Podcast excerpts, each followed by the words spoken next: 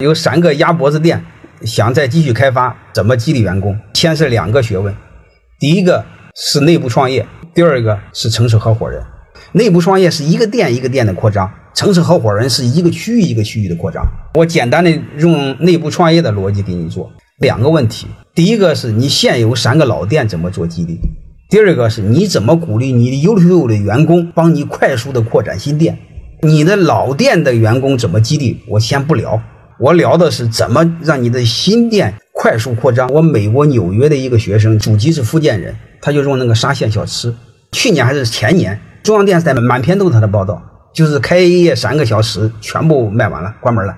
从网上能搜到了，这个店名就叫沙县小吃，在美国的那个布鲁克林，这个就和你那个鸭脖子店差不多嘛。你那个单体店比这个还小呢，对吧？估计几平方就可以嘛。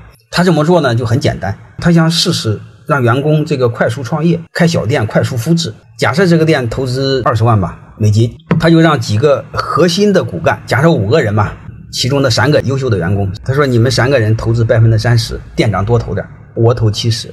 如果这个店回本之后呢，这二十万我们都收回来，我们分就不按三七分了，我们按倒三七分，就这么做的，三个小时就卖完了。他第二个店怎么做的呢？